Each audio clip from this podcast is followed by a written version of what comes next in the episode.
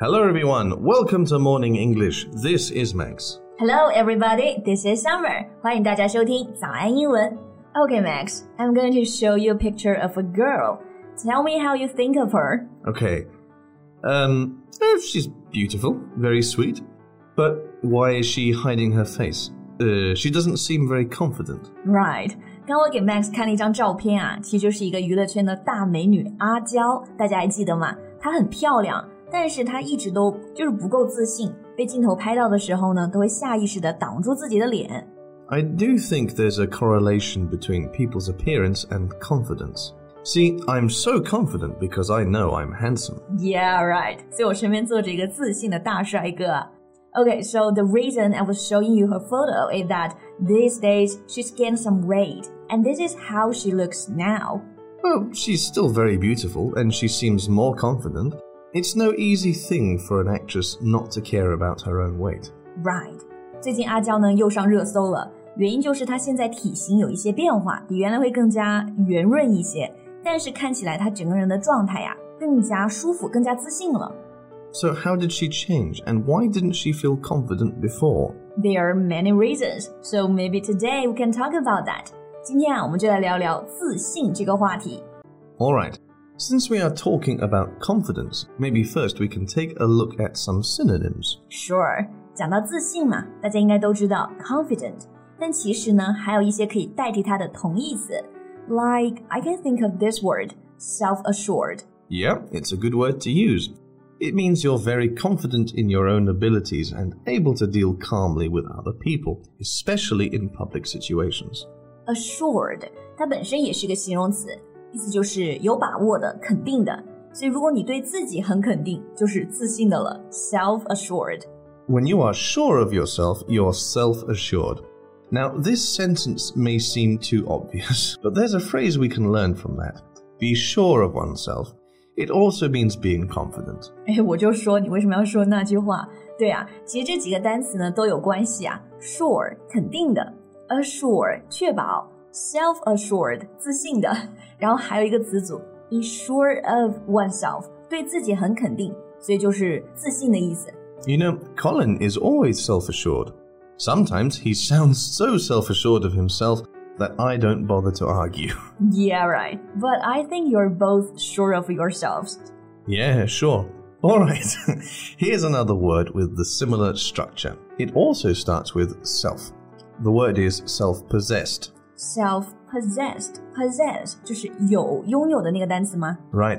To possess something means to have or to own something. So self possessed means to remain calm and confident, especially in a difficult situation. 嗯，这个 self-possessed 也可以表示自信，尤其是在情况比较困难的时候，还可以非常的沉着冷静。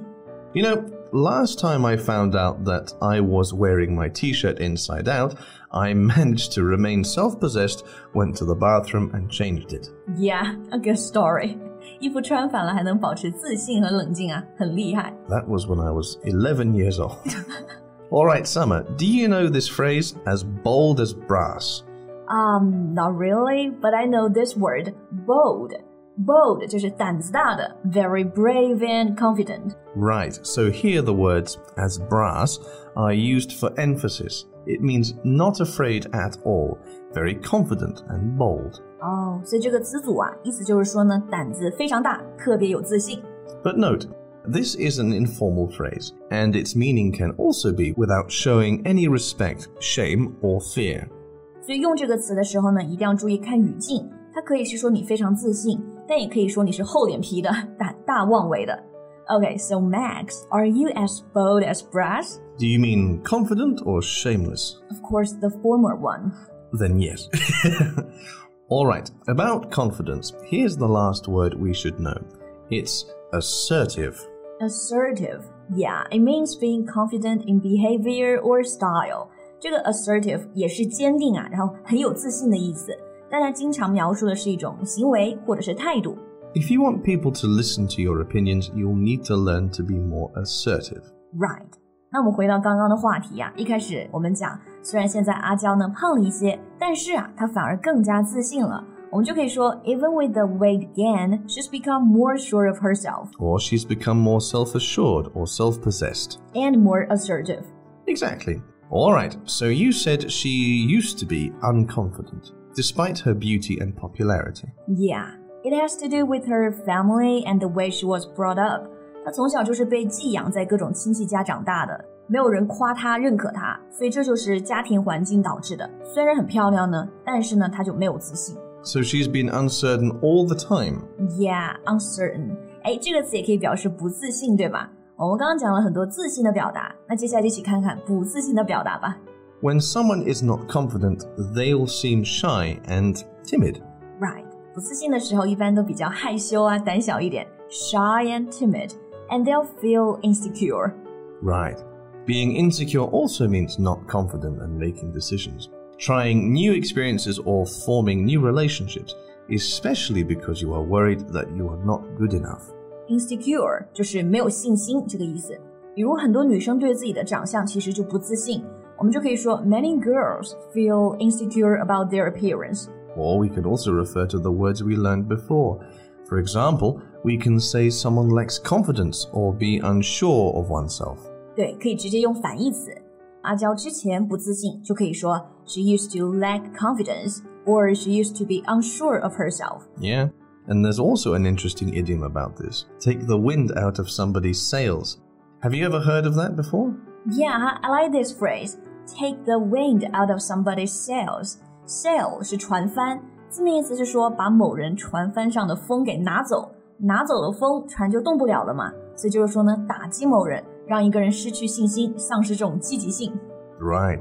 To make someone lose their confidence. For example, I love singing, especially at the office, but Colin took the wind out of my sails, so I stopped doing that. What a pity, but thanks, Colin. Anyway, I think confidence is something we can build up. Everyone can change, so if you think you are suffering from uncertainty and insecurity, do something to boost your ego. 嗯哼，有道理啊。我也觉得有自信的人呢，从内到外都散发出一种美和魅力。It is very important to build up confidence and boost your ego。也希望大家都能越来越自信。如果你自己啊有什么提高自信的好方法，也欢迎在评论区给我们留言呀。 Well, I think that's all the time we have for today. Thank you so much for listening. This is Max. This is Summer. See you next time. Bye. This podcast is from Morning English. 学口语就来早安英文。